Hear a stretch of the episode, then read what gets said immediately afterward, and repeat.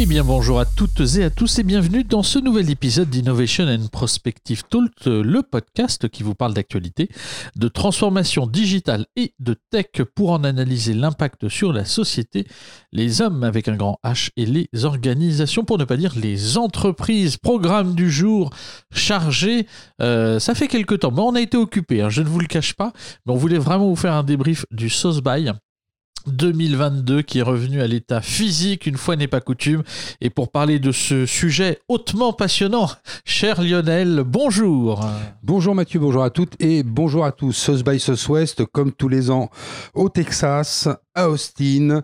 Et cette année, c'était mi-mars, entre le 11 et le 20 mars. Donc c'est une grande période. C'est un festival. On en a déjà parlé l'année dernière dans sa version hybride. Oui. Et il s'y passe évidemment beaucoup de choses, puisqu'on y parle de tout un tas de sujets que l'on pourrait appeler euh, futurologiques, euh, si, ça, si ce mot existe dans la, dans la langue française. On parle du futur, on parle de la prospective, on parle de la perspective, etc. Oui, alors, quelles ont été, euh, parce qu'il y a des sessions, il y a, alors, ce qu'ils appellent des sessions, c'est tout va être les, les conférences, les talks, dans des, euh, dans des espaces plus ou moins grands.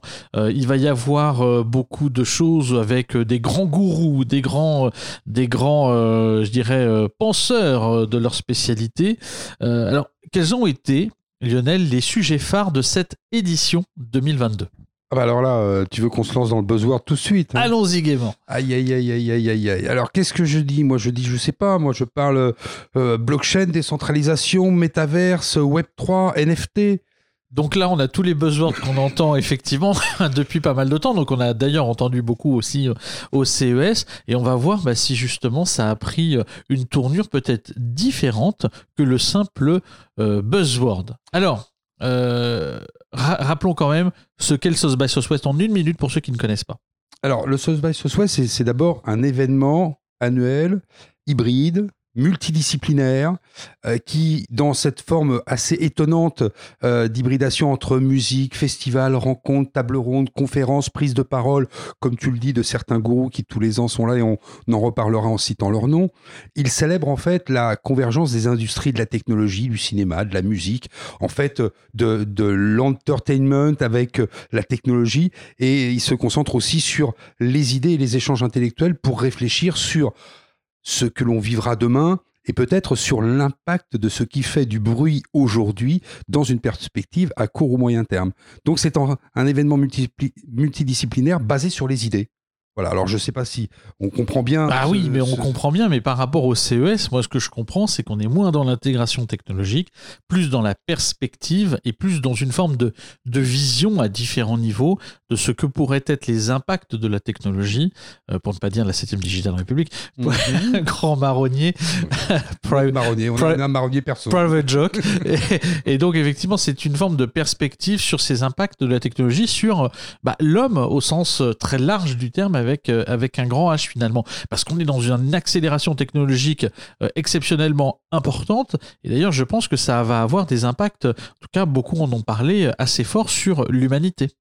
Oui, parce que encore une fois, cette digitalisation qui, aujourd'hui, il faut le, faut le dire, on est en 2022, on, on est dans cette première, dans ce premier quart euh, du 21e siècle. Certains parlent d'une nouvelle renaissance. hein. On a vécu la renaissance en 1450 quand un certain Gutenberg a inventé les, les, euh, les, euh, Ça remonte. Hein. oui, les, les caractères de plomb amovibles pour faire l'imprimerie. Et là, de, la Renaissance est née. Et là, quelque part, on a des nouvelles technologies qui s'affirment, qui montent en puissance. Quelques mots-clés, quelques buzzwords que l'on a déjà cités, on va voir comment ils s'appliquent, et qui peuvent nous dessiner une forme de renaissance euh, de ce 21e siècle, ou peut-être une renaissance après un 21e, un 20e siècle qui a été euh, très riche en fertilité sur euh, l'industrie, sur l'impact de l'homme sur la planète, sur sa capacité à créer des échanges, à collaborer, à mondialiser, à globaliser. Et maintenant qu'on en est là, qu'est-ce qu'on globalise? On va sur Mars? Bon, je crois qu'il y en a un qui avait pris la parole sur le terrorisme Oui, qui a été bien, bien cassant. hein. Bon, on l'aime bien d'ailleurs, euh, d'ailleurs pour ça. Alors, que si, effectivement on peut reprendre cette hauteur, euh, Web 3, blockchain, euh, organisation décentralisée, hein, ce qu'on appelle les DAO, euh, métaverse, NFT. Euh, ce qui est marrant, c'est qu'au travers, au- autour plutôt de, ces terminologies, euh, bah, finalement, déjà plusieurs experts qui ont l'habitude de, de mettre en perspective ces technologies et les impacts que ça va avoir sur la société ne sont déjà pas d'accord ou n'anticipe pas ces impacts de la même manière. Et donc c'est intéressant de voir ces confrontations aussi de, de points de vue, preuve qu'on est peut-être à un balbutiement de quelque chose qu'on palpe plus ou moins bien. on, est dans, on est un peu moins dans la certitude qu'on ne pouvait peut-être l'être euh, sur le web 2.0 à l'époque, où on savait très bien qu'effectivement c'était une appropriation euh, des contenus par les utilisateurs, des interactions possibles, etc. Mais qu'il y avait quand même ces grandes plateformes qui étaient là. Là, il y a une forme de, une forme d'inconnu où tout le monde essaye de tirer euh, bah, une vision et pour autant personne ne se met d'accord. Enfin, en tout cas, entre Amy Webb, Scott Callaway ou, autres, effectivement, c'est déjà euh, différent. Je vais essayer de redescendre sur le plancher des vaches bien connu des ronds-points français, et non pas pour parler en jaune, mais on est une sorte de rond-point et on ne sait pas quelle route on va prendre. Euh, et d'ailleurs, euh, Amy Webb que tu viens de citer, on en reparlera beaucoup parce que c'est une euh, grande papesse qui, depuis 15 ans, officie tous les, tous les ans dans une grande conférence en, en avant-première de, de la sortie de sa réflexion annuelle sur les tendances de la tech. Euh, n'est pas forcément complètement euh, d'accord avec ce qu'il ce qu'il euh, se dit dans le, mainstream et qui dévoile des scénarios. Alors le scénario positif, le scénario négatif, avec malgré tout, je ne vous le cache pas, on en reparlera tout de suite, une préférence, enfin une préférence. Je ne sais pas si elle le préfère vraiment, mais elle anticipe davantage des scénarios négatifs sur ces nouvelles technologies que des scénarios qui seraient positifs pour le bien-être de l'humanité. Mais c'est aussi une grande tendance quand même. Il y a beaucoup aussi de, de, cabinets de conseil qui euh, développent, euh, enfin qui écrivent des, des, livres blancs avec euh, une vision dystopique. si on, voilà, une, technologie poussée à son paroxysme, en s'inspirant de Black Mirror, qu'est-ce que ça pourrait donner? C'est aussi quand même une tendance, même si effectivement on peut se poser toute cette question sur les impacts à terme. Alors, il y avait quand même un grand mot-clé hein, cette année, c'était le métavers. On en parlait de partout. Alors métavers, métaverse, etc. Bon bref, bien entendu Meta, un des grands acteurs qui s'est un peu fait bâcher par dans l'intervention alors en même temps, c'était The Provocative, hein, en tout cas, il disait The Provocative, ou c'est ça, de Scott Galloway, les, Tech Trends Provocative. Enfin bon, il était en tout cas dans la provoque, ça il l'avait annoncé dans le titre de la conférence, et je pense qu'effectivement il s'est un peu lâché euh, sur Meta. En tout cas, le métaverse était quand même très présent. Est-ce que, Lionel, le métaverse a déjà commencé réellement? Bah, déjà, qu'est-ce que l'on a avec nous? On a un environnement technologique qui nous permet de rentrer déjà dans cette virtualité, dans cette virtualité du monde, grâce aux capteurs de nos smartphones, à nos médias sociaux, à nos appareils numériques, à nos entreprises qui sont axées sur les données, euh, qui sont créées tous les jours euh, autour de nouveaux espaces euh, qui peuvent ouvrir pour l'humanité des solutions technologiques intéressantes. Et donc aujourd'hui, qu'est-ce que l'on fait? On, on interagit avec de multiples expériences expérience avec euh, le vrai monde physique et le monde qui se passe dans euh, ces appareils, mais on le fait euh, déjà par le biais de Facebook depuis longtemps, par le biais de TikTok, de Tinder, de YouTube. Les NFT, en fait, venant automatiser la cryptographie et rajouter sur des outils que l'on utilise déjà comme Fortnite, comme Second Life, comme Decentraland, comme Minecraft et donc d'innombrables autres plateformes qui en ligne euh, sont euh, des euh, médias sociaux géants qui viennent nourrir ou enrichir notre, notre capacité à sortir de l'environnement physique, donc du vrai monde dans lequel on s'inscrit au quotidien. Et heureusement, parce que sinon, on serait mort si on n'était pas dans le vrai monde. C'est clair. D'ailleurs, il y avait des épisodes passionnants de Black Mirror sur Black Mirror à ce, à ce, sujet.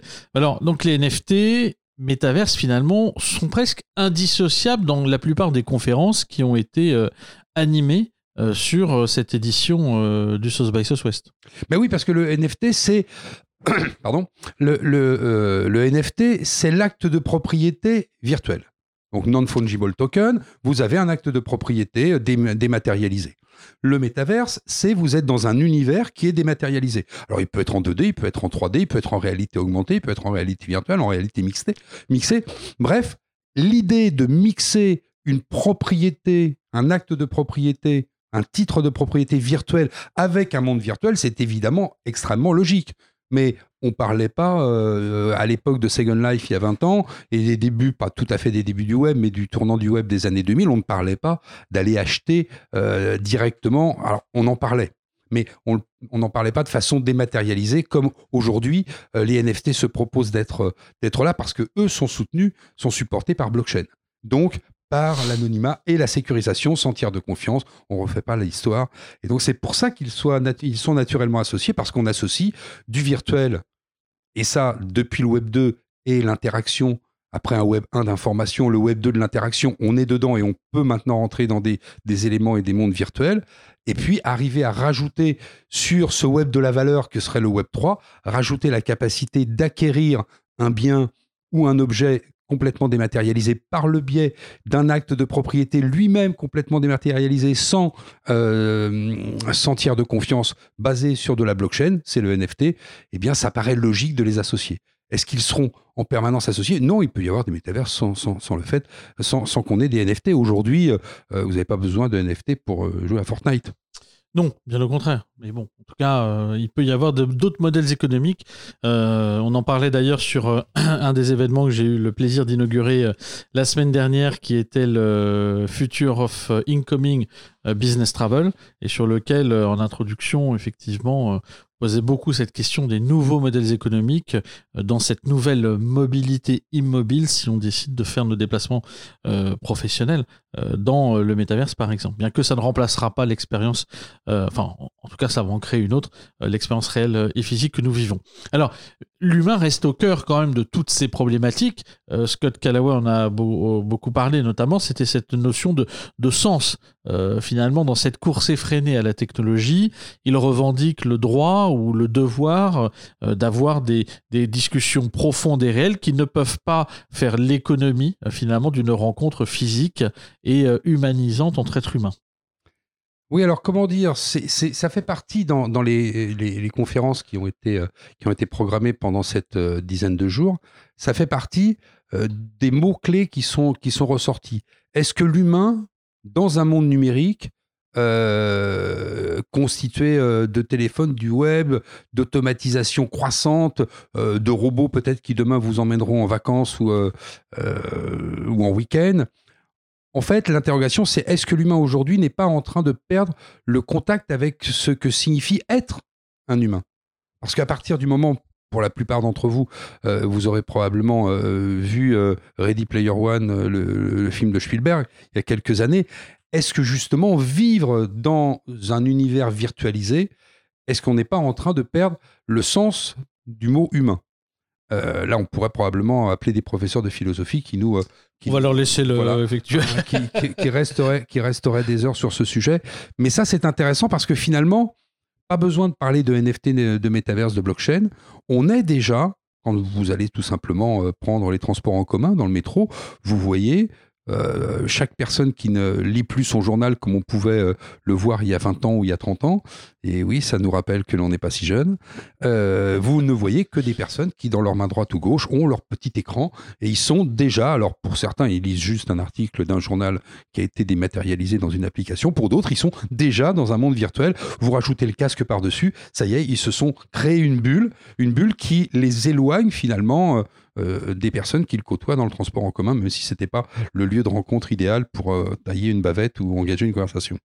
Alors, euh, Scott Galloway parle aussi notamment alors, de l'idiotie du tourisme spatial en disant que finalement c'est une course quelque chose qui n'est pas forcément nécessaire en soi pour, pour l'humanité. Il parle aussi de cette course aux super applications. Alors dans la mesure où quand il parle de super applications, lui il oppose souvent les géants, hein. c'est un habitué quand même du grand tapage sur les GAFAMI euh, en général, et d'une grande décentralisation qui est plutôt finalement une recentralisation. Hein. Dans sa conférence d'ailleurs, il illustre ses propos en disant, hein, si je ne me trompe pas, c'est 2% des, des, enfin, 2% des personnes qui détiennent du Bitcoin sur les plateformes détiennent 80% des, bitcoins et euh, que 72% des NFT sont détenus par 9% de, personnes. Donc en fait, on s'aperçoit, et c'est en tout cas son propos de dire qu'on n'est pas véritablement dans une vraie décentralisation. Avec ces arguments, effectivement, ça tient la route, même s'il y en a d'autres qui peuvent venir euh, contrecarrer cette, ce, ce, positionnement. Mais bon, il a répondu à ces prédictions euh, provocante. Ça, c'était euh, annoncé. Et donc, il défend, hein, comme euh, on vient d'en parler, des conversations profondes et significatives dans nos vies et qu'on devrait principalement se recentrer sur, ce qui consolide avant tout euh, l'être humain, c'est-à-dire ses relations familiales et amicales que l'on doit avoir dès lors que nous le pouvons et peut-être même s'en faire un devoir. Voilà, en tout cas, on referme la parenthèse de cette conférence qui a fait couler beaucoup d'encre hein. entre lui et Amy Webb. Là, on était vraiment dans, dans tous ceux qui ont agiter un petit peu finalement euh, les médias. Voilà, donc ça c'était euh, une, bonne première euh, partie. Alors bien entendu, on a entendu aussi comme... Alors on parlait beaucoup, les marques sont mortes, il n'y a plus de marques. Ça c'est le, nouveau. Le marketing est mort, je crois que c'est Amy Webb d'ailleurs qu'on a parlé. on, va, on a beaucoup parlé, et c'est aussi des, des, DAO, donc des, organisations autonomes et décentralisées. Est-ce que tu pourrais d'ailleurs nous rappeler ce que ça veut dire, Lionel? Ah ouais, bonjour la patate chaude. Hein. Ah bonjour la patate chaude. Hein. bon d'abord, c'est pas un concept qui est nouveau. Hein, euh, lors de la construction d'une solution technologique, euh, trois architectures de réseau principales sont en généralement pris en compte. Soit vous avez un réseau centralisé, soit vous avez un réseau décentralisé, soit vous avez un réseau distribué. Alors euh, comment vous expliquer un, réseau centralisé C'est facile. Vous avez un nœud au milieu, puis vous avez des branches. Bon, c'est l'arbre avec ses branches. Le réseau décentralisé, bah, vous avez plusieurs troncs d'arbres, comme si les plusieurs troncs d'arbres avaient des branches en commun qui étaient reliées entre elles et puis, si c'est complètement distribué, bah, ça veut dire que toutes les branches de tous les, arbres de la forêt sont capables de communiquer entre elles. Voilà, pour vous donner un petit peu euh, un schéma euh, mental, une image mentale de ce que c'est que la décentralisation.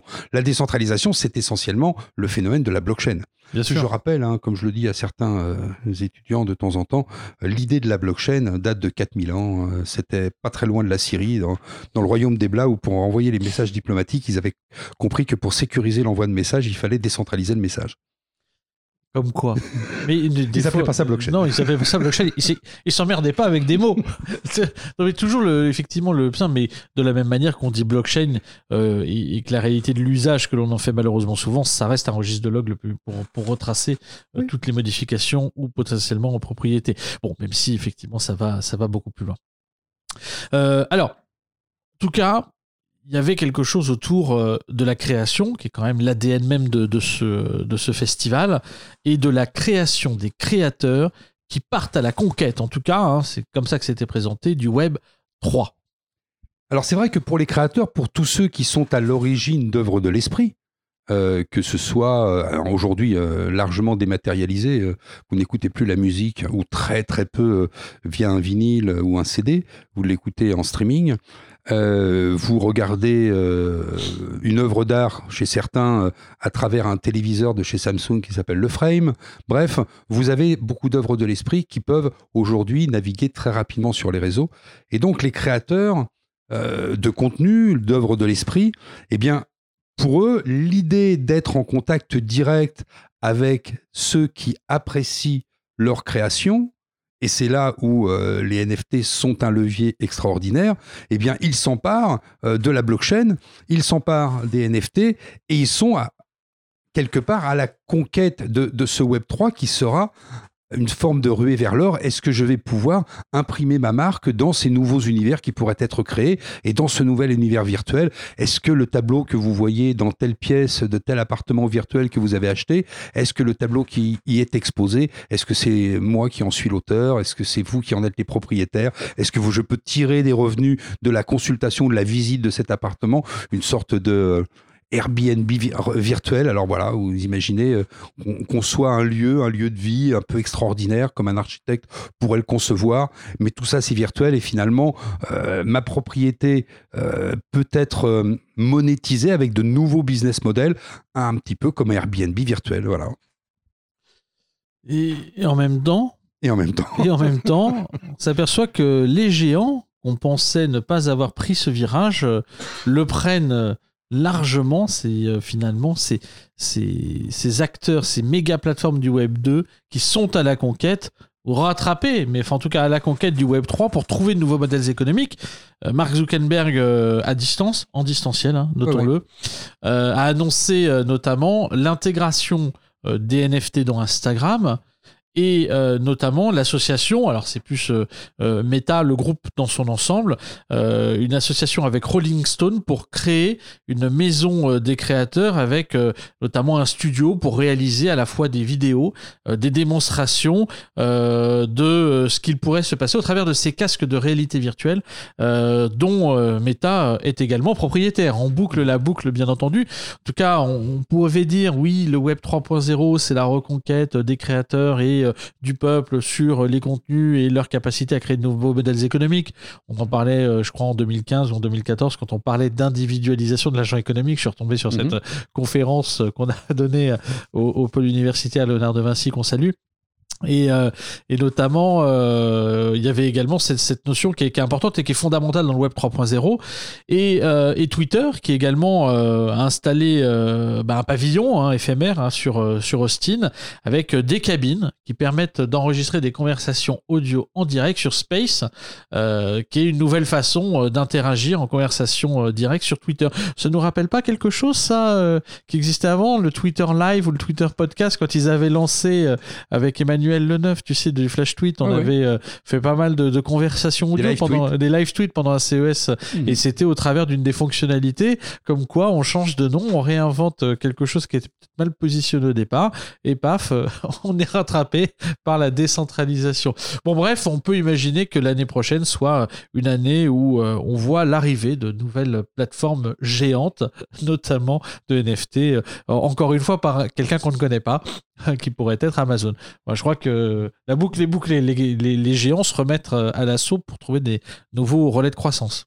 Oui, et puis, et puis encore une fois, ils ont les moyens d'investir et de créer ces outils.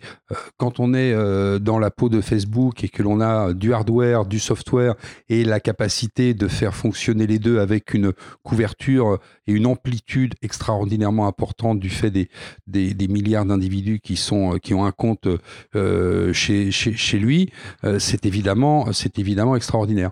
Mais on peut parler aussi de quelque chose qui est pas mal du tout, c'est le phénomène TikTok. Hein ah, TikTok, euh, TikTok est le média social. Alors, je sais pas qui l'a dit, hein, comme ça, mais comme euh, l'équivalence du, crack. C'est-à-dire, en fait. Euh, le média social le plus addictif. Exactement. alors, en même temps, la, manière dont on le fait, oui. Alors, toi, tu as une anecdote d'ailleurs passionnante à nous raconter sur, sur la FETA. Ah oui, alors, alors TikTok, moi, j'ai découvert TikTok au, début de son, lancement. Hein. Je vous rappelle que c'est en fait le clone d'un autre programme qui est d'origine chinoise, mais qui lui était euh, destiné pour la Chine et TikTok était destiné pour les territoires hors de Chine. Et donc, je regardais et puis c'est vrai que je rigolais. Bon, vous êtes tout seul dans un déjeuner, vous êtes en déplacement, c'est bon. Et malgré tout, je vois autour de moi, et certains qui écoutent cette euh, chronique se reconnaîtront, euh, des personnes qui au réveil, euh, ils ouvrent l'œil et ils se mettent sur TikTok.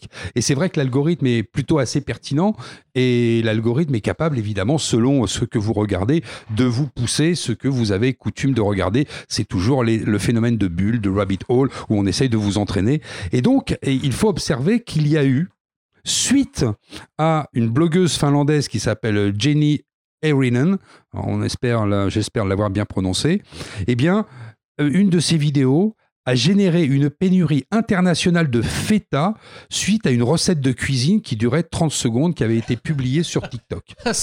Mais où va ce monde? Mais où va ce monde? Alors d'ailleurs, en même temps, il y a des scientifiques Euh, les, scientifiques de NeuroInsight qui mesurent aujourd'hui le, flux du, cerveau pour comprendre d'ailleurs comment mieux activer notre mémoire à long terme qui est responsable de 90% de nos, de 80% pardon, de nos prises de décision pour améliorer le taux d'engagement sur TikTok parce que celui-ci finalement dépasse de loin celui des autres réseaux sociaux. Donc avec des publicités organiques qui ont 44% de plus de succès que sur les autres plateformes concurrentes, on voit bien qu'encore une fois, il faut vraiment jouer sur l'analyse et la compréhension des mécanismes humains qui permettent euh, de, finalement de trouver la formule qui fait le succès euh, de TikTok. TikTok est aujourd'hui finalement euh, la nouvelle, nouvelle étendard du web social, ayant fait passer l'ensemble des autres plateformes pour des plateformes vieillissante. Et ça, très rapidement. Et comme tu le dis, c'est une, euh, c'est une sorte d'Eldorado pour la publicité. Euh, parce que déjà dans son modèle initial, ce qu'elle n'a pas su faire, et on ne sait pas si Elon arrivera à le faire, mais ce que n'a pas su intégrer Twitter, c'est-à-dire comment monétiser euh, la plateforme du réseau social de microblogging qui est Twitter, TikTok, d'entrée, ils ont pensé à la publicité, et vu l'addiction que les utilisateurs, que les, enfin oui, que les utilisateurs, que les fans, que les, le public hein, qui regarde Twitter l'addiction que provoque euh, cette succession de mini-vidéos, eh bien, c'est un lieu extrêmement puissant pour communiquer pour les marques. Et eh ben, ça nous rappelle aussi une autre application, je ne sais pas si tu l'avais connue, qui s'appelait Meerkat à l'époque. Ah oui. Meerkat, ah c'était euh, l'ancêtre, encore une fois, qu'est-ce qu'on est vieux, l'ancêtre de TikTok, mais c'est dingue, finalement, on réinvente rien, on positionne juste les choses dans leur bon temps. Euh, vient d'arriver dans le studio, je pense, Pascal. Bonjour Pascal, on finit euh, cet épisode. Hein. Euh, Et je dirais trop tard, puisqu'on vient de finir de parler de TikTok. Et on vient de finir de parler de TikTok. Bah, t'en parleras la prochaine fois.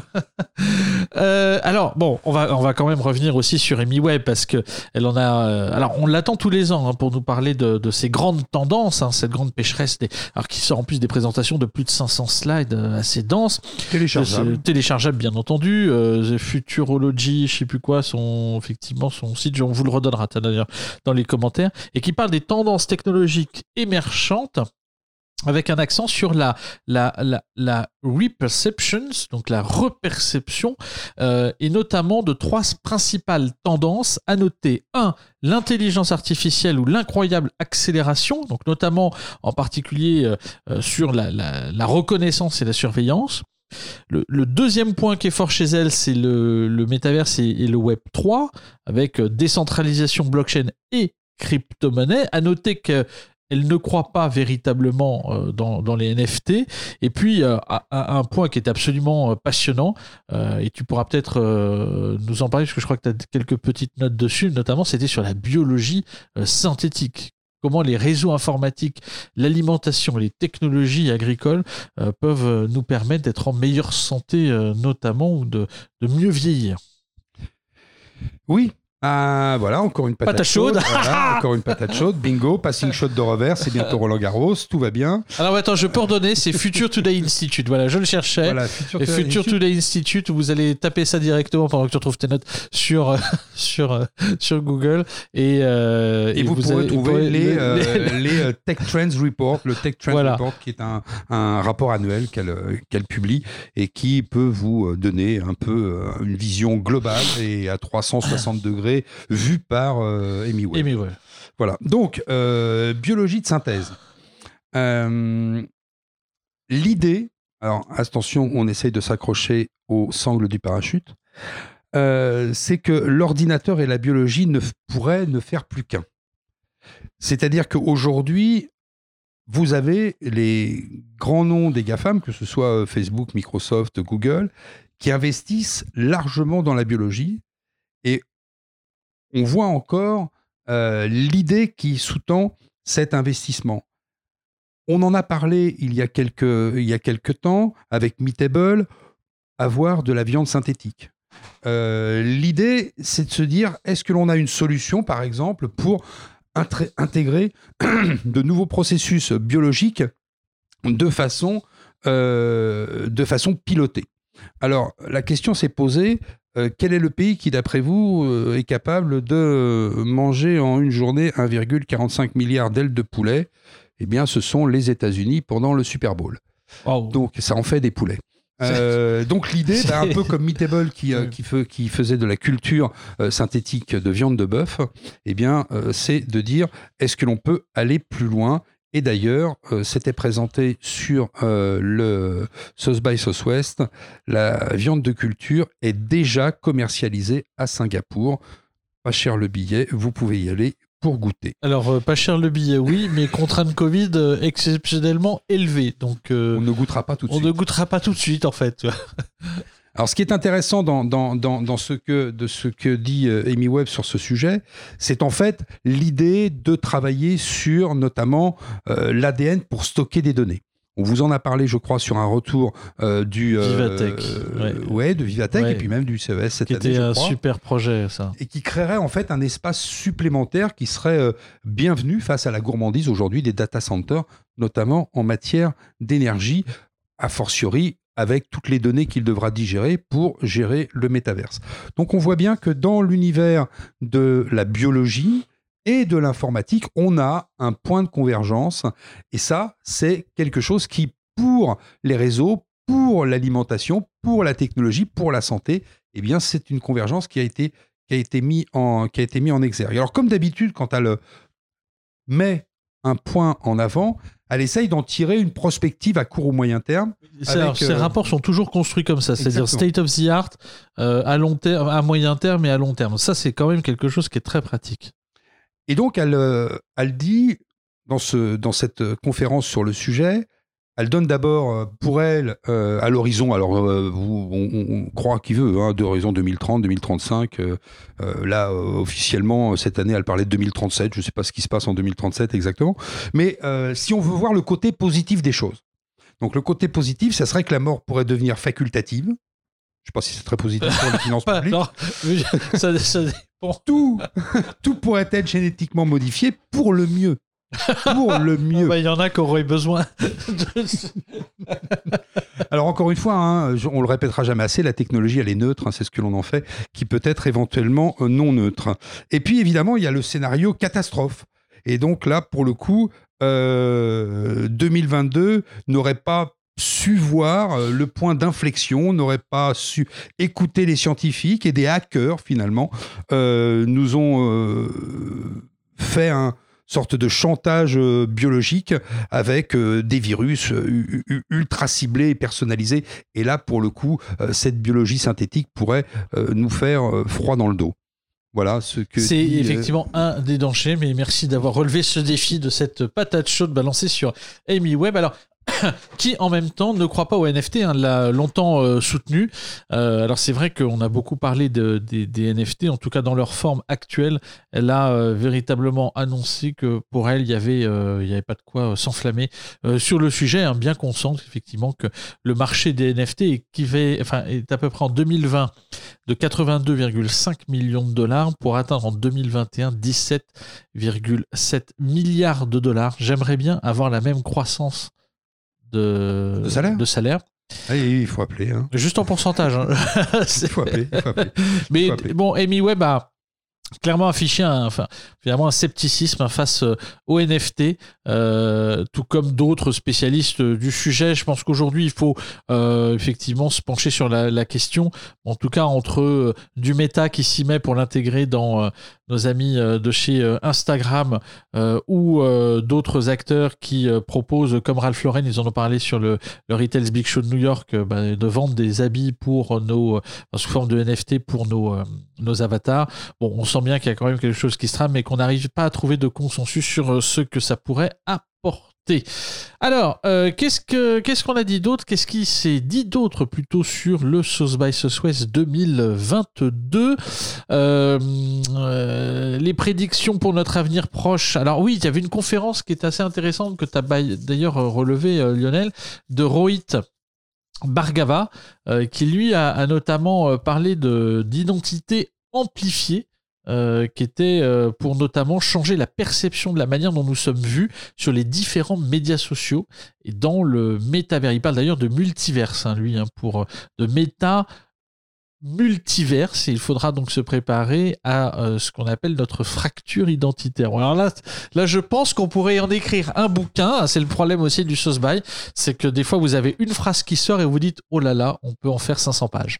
Oui, Héroïque Bargava avait, avait d'ailleurs euh, fait 10 prédictions. Moi, j'en avais retenu que quelques-unes, dont celle-là que tu viens de citer sur l'identité amplifiée, euh, mais aussi l'idée de travailler sur la connaissance immédiate. Alors, euh, des vidéos euh, YouTube, euh, l'apprentissage haptique passif, ça serait une opportunité pour le marketing de contenu. Comment aider les gens à devenir, et attention, le mot est jeté, plus intelligents plus rapidement. Alors, il y en a une qui m'a adoré, que j'ai adoré, c'est ce qu'on appelle le Revivalisme. Le Revivalisme, oui. On le quotidien. Alors là, on le vit au quotidien. En tout cas, moi, je, je l'apprécie euh, outre mesure. Kodak qui refait de la pellicule.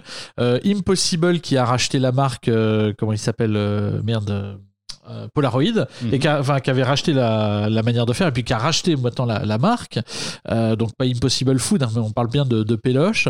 Euh, le rétro pour inspirer la confiance revivre l'expérience euh, sentir l'émotion du moment présent et du moment physique. Peut-être c'est aussi ça qu'on cherche dans ces univers euh, euh, virtuels à tout va et à outrance c'est aussi à revivre paradoxalement euh, des, des choses dans le réalisme du quotidien Et parmi ces prédictions et opportunités que j'avais relevées, il y avait le profit utile, euh, c'est-à-dire euh, l'Inglorious Fruit and Vegetable qui euh, met en exergue la réutilisation, le recyclage et évidemment euh, la, euh, la soutenabilité hein, pour euh, une planète euh, qui devrait euh, se porter euh, sans nous si on la laissait dériver en température. Hein, c'est pas la planète qu'on sauve, c'est notre présence sur elle. Exactement.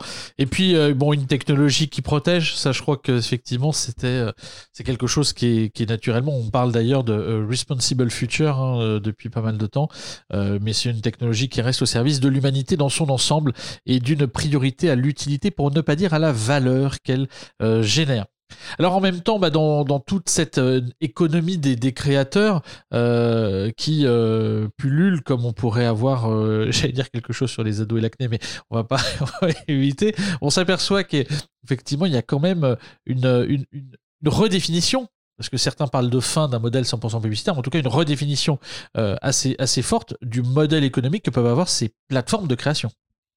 Et oui, parce que ces plateformes de création n'existent évidemment que par le, la capacité financière qu'elles ont d'additionner des contenus et, d'octupler leurs contenus, que l'on parle de Netflix, d'Amazon Prime, euh, de Disney Streaming, etc. Mais c'est malgré tout en amont une bataille entre les créateurs et ces plateformes. Et d'une certaine façon, l'avenir des médias face à l'économie des créateurs, c'est ce qui est en train de se jouer. Et dans le Web 3, on sait très bien que chaque fois que des NFT sont vendus, les taxes vont directement au créateur et pas à la plateforme et pas à l'intermédiateur qu'il existe, comme Apple par exemple, hein, si vous euh, souhaitez encore avoir un nom d'un GAFAM. Alors, ce qui est euh, totalement paradoxal avec ce que dit euh, Scott Galloway dans, son, euh, dans sa conférence, où pour lui, le, seul acteur viable pour créer du métaverse, c'est aujourd'hui Apple. hein. Il a bien tapé sur les autres, mais pas forcément sur la marque à la pomme. Donc, on va les laisser se mettre d'accord tranquillement, parce que là, fait, j'en vois que le débat d'experts n'est pas fini. Bon, en conclusion, on a quand même un, un, sauce by qui renoue avec le monde physique, dont les allées étaient, à en croire beaucoup de visiteurs, euh, au début, même si au bout de 2-3 jours, ça a été euh, effectivement a priori euh, l'ambiance qu'il y avait pu y avoir ces dernières années. Euh, Qu'est-ce qu'on pourrait en retirer de cette édition, Lionel? Plusieurs, plusieurs choses et plusieurs questions. Déjà tout à l'heure, on parlait de ce à quoi pourrait ressembler la renaissance du 21e siècle, hein, après celle euh, du, euh, du, du 15e siècle.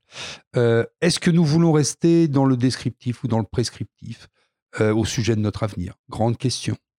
Euh, qui aura le contrôle de tous ces nouveaux mondes virtuels que l'on nous propose de parcourir et de et de euh, et d'enjamber? Est-ce que les méta-plateformes euh, de médias sociaux qui sont aujourd'hui euh, les gardiens du contenu, et on, on- on le sait bien que euh, la polémique sur Twitter et sur le, free sûr. speech euh, est importante, eh bien, dans un web qui serait décentralisé et cryptographique, est-ce que l'on aura toujours besoin de ces gardiens?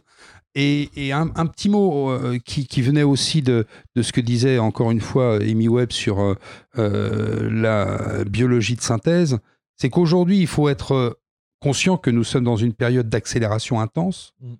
Et que ce rêve de la décentralisation va probablement ne bénéficier qu'à quelques-uns, mais certainement pas à tous. Et donc, d'autant plus que l'absence de stratégie, euh, euh, je cherche le mot euh, régalienne, c'est-à-dire l'absence de stratégie soit nationale ou, supranationale, l'absence de garde-fous nous mène peut-être dans un monde où nous allons devoir tous redéfinir ce qu'est la réalité, ce que sont les rapports humains.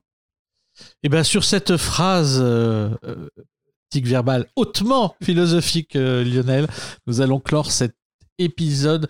Un Sauce by Southwest remarquable encore une fois, laissant planer plein de questions. Euh, un salon incontournable. On vous donne rendez-vous maintenant pour l'édition 2023. Et eh bien, merci à tous d'avoir suivi Innovation and Prospective Talk, le podcast qui vous parle d'actualité, de transformation digitale et de tech pour en analyser l'impact sur la société, les hommes avec un grand H et les organisations économiques. On vous rappelle bien entendu que vous pouvez nous mettre 5 étoiles, partager la bonne parole et surtout partager euh, ces épisodes. Et puis on vous dit très vite pour de nouvelles aventures autour du digital et de l'innovation. Bye bye, salut Lionel. Salut.